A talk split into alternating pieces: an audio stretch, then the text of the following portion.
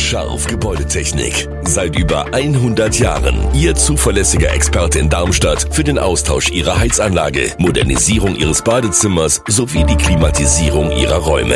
Erwarten Sie mehr von uns, als Sie es gewohnt sind. Scharf Gebäudetechnik.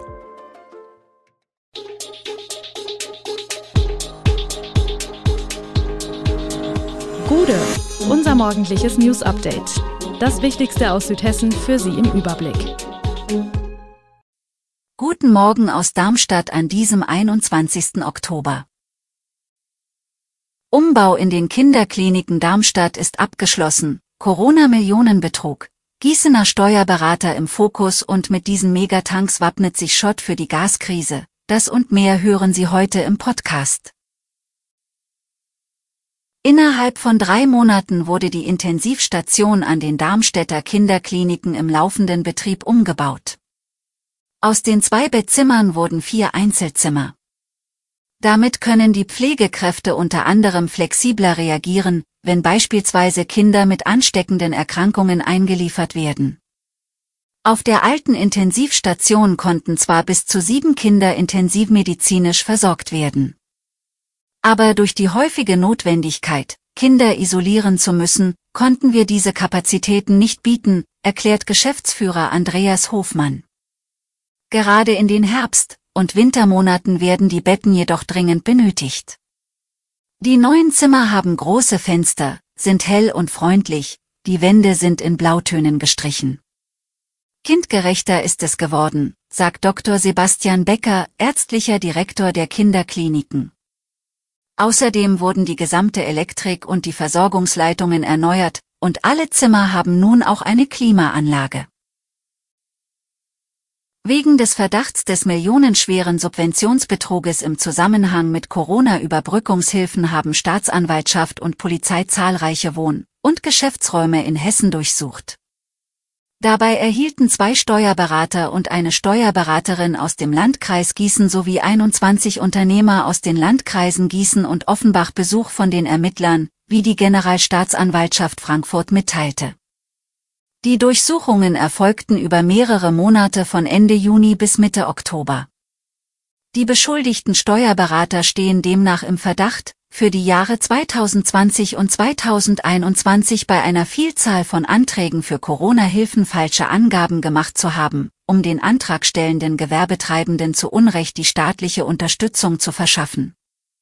Dabei sollen auch Scheinrechnungen der 21 Unternehmer vorgelegt worden sein.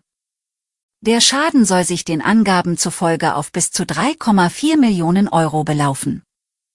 Bei den Durchsuchungen wurden schriftliche Unterlagen sowie Computer und Datenträger sichergestellt.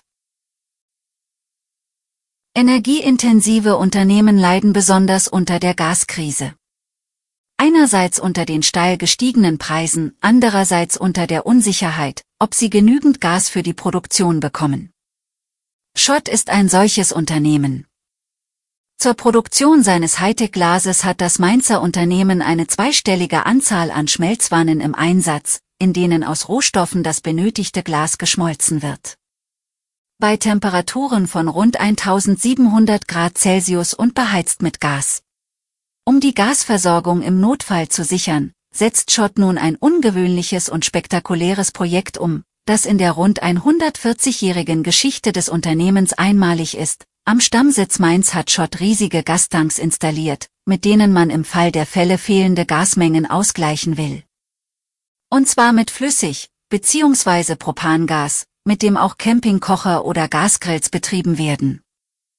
Die Tanks haben einen Durchmesser von 3,6 Metern, sind satte 21 Meter lang und haben jeweils ein Fassungsvermögen von 200 Kubikmetern Flüssiggas.